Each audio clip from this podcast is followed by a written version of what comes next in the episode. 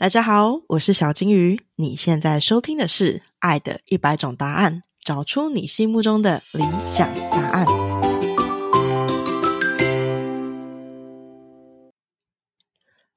五、四、三、二、一。Action！嗨，大家好，我是小金鱼，欢迎来到《爱的一百种答案》。在这里，我想要透过一百对夫妻的对谈来了解关系究竟是怎么一回事。这集是 Reflection，也就是我除了邀请夫妻一起对谈之外，我也会将每一集我有感触的地方写下来，并且独立录制成一集。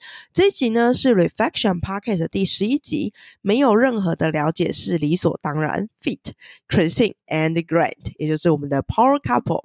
这集我想。想跟大家聊三件事情。第一件事情就是本周 podcast 有好消息哦。第二件事情是上次的回信摘要。第三件事情是根据 Power Couple 所提到的两个人读书会，我觉得有五个需要注意的地方。OK，那这次的好消息是什么呢？哦，我们在这个月《爱的一百种答案》的下载突破五万次了。这是一个小小小小的里程碑，有多少呢？那一天，我跟陆队长还有瓦基一起录音，陆队长就问瓦基说：“那你现在一集 p a 收听数有多少？”瓦基就很平淡的说：“八万。”各位观众，瓦基一整集。超越了我整个频道，我说当然就笑翻了。可我觉得这还是有趣的地方。我们都是从零开始，然后你们陪我从零到了五万，期待有一天我们也可以一集就八万，好不好？那另外方面来说，其实你们都知道，这个频道就是解决我本人对于关系的一万个好奇的问题。这条学习路上有你们，我觉得十分的满足。那上个礼拜呢？我们获得了五个回信，所以我想跟大家分享一下，大家对于上一集的想法是什么呢？第一个回信，他说他觉得这两个人读书会感觉非常的特别。OK，第二个人回信说他好喜欢这一集哦，觉得他们根本就是模范夫妻，好奇他的书单。OK，这个书单我已经给对方了。第三个是他说 Christine 跟 Grant 的两个人读书会。当 Grant 说这是保持留给彼此的时间，成为一个虽以书本为基础，但是不限定于书内讨论的读书会的时候，他马上就联想到了庭和跟双子的售后服务例会。大家还记得这个例会吗？他说他觉得虽然两个人的形式不太一样，可是本质跟效果却是如此相似。这个我觉得非常的认同。最后一个是他写说，写紧急联络人和坐飞机那段很务实也很浪漫。我想我会在理想伴侣清单上多写上读书会这条了。我听了之后，其实也蛮想加上读书会这条的。好，以上呢就是在上一集有回信给我的听众朋友。如果你也有你想要分享的话的话呢，也欢迎你回信给我，或者是在 Podcast 留言都可以哦。那这集的 Reflection，我想要跟大家分享的是说，我重新听了一次第十一集的访谈，我觉得我还是非常非常喜欢这一集。Christine 跟 Grant 他们都是高阶主管。所以他们的表达能力跟逻辑都非常强，他们可以讲出很多很实际的案例跟举例。那上礼拜是两个人的婚礼，然后我是伴娘，所以我就把这集 p 可以分享在整个伴娘的群组里面。就有一个朋友跟我说，他觉得这是他听过我访谈的 p a r k 当中最轻松的一集，因为他们两个都非常的侃侃而谈。我觉得这集 podcast 它启发了我很多，其中一个。最特别的事情就是，Power Couple 有在两个人读书会里面提到五个特点，我自己整理了这五点。第一点是不强求一定要先看完才能讨论，这样在很忙的时候会囫囵吞枣，因为你就想要赶快看完嘛。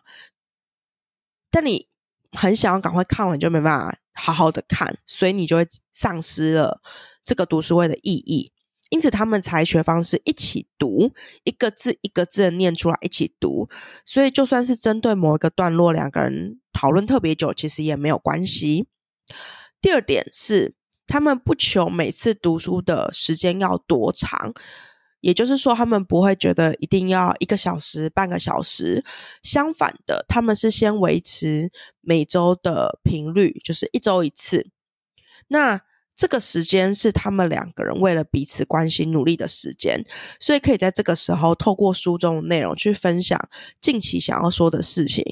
因此，就像是我们很多时候在读书会精彩的地方，并不是书里面说了什么，而是看了这个书的人他说了什么，他想到了什么。他们的两个人读书会其实有异曲同工之妙。第三点是。有笔记会加分，所以 Grant 是一个会写笔记的人，呃，他特别会写下两个人不同的想法是什么，因为这个读书会是拿来分享两个人彼此不同的想法的嘛，所以笔记里面也就会有两个人不同的想法，来加深两个人的印象跟理解。OK，那第四件事情就是他们不同种类型的书都看。他们有提到，他们其实也有看那种很 high level 在解释什么是爱情、什么是婚姻的书。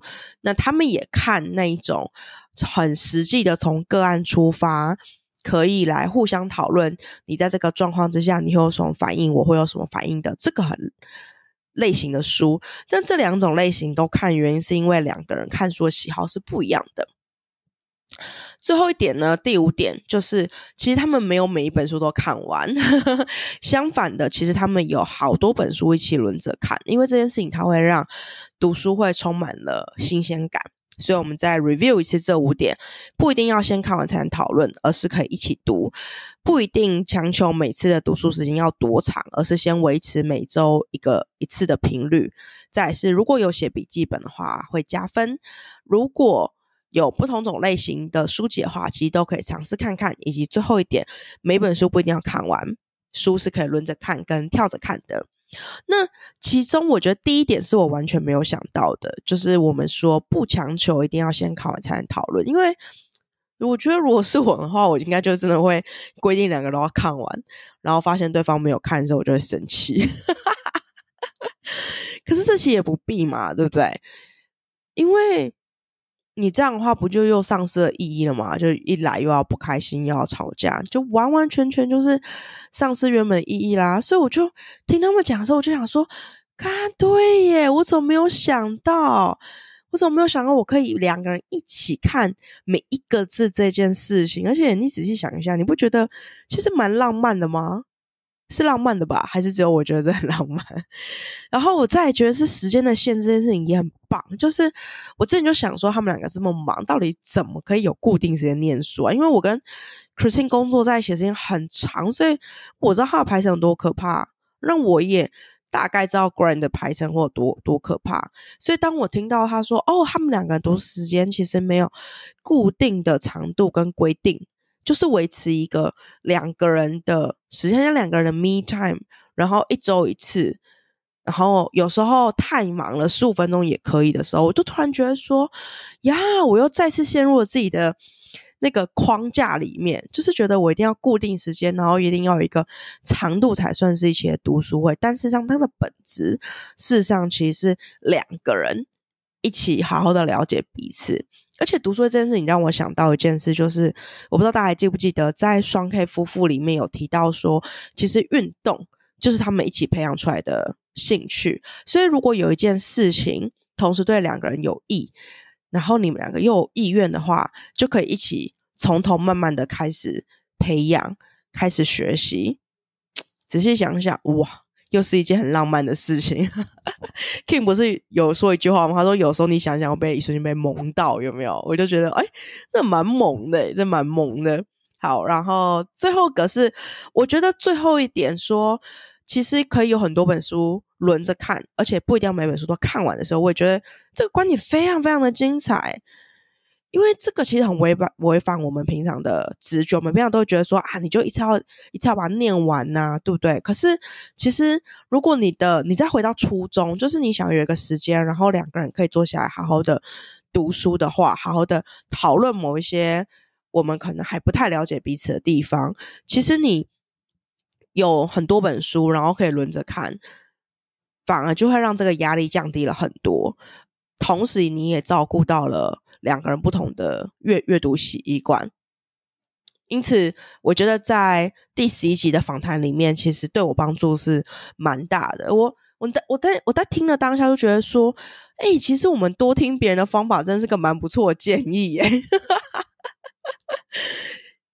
就像是我从 Grant 跟 Christine 的身上才学习到说，其实我是可以松绑我对于整个读书会的既定印象的。如果用在关系里面的话，我其实可以变得更弹性。那这中间，我当然就发现说，哎，其实我对于弹性这件事情，我还有很大的进步空间。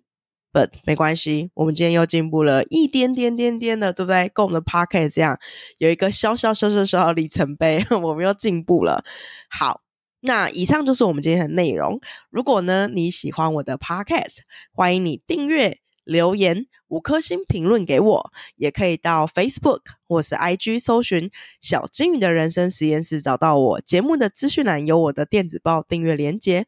那我们就下集再见喽，拜拜。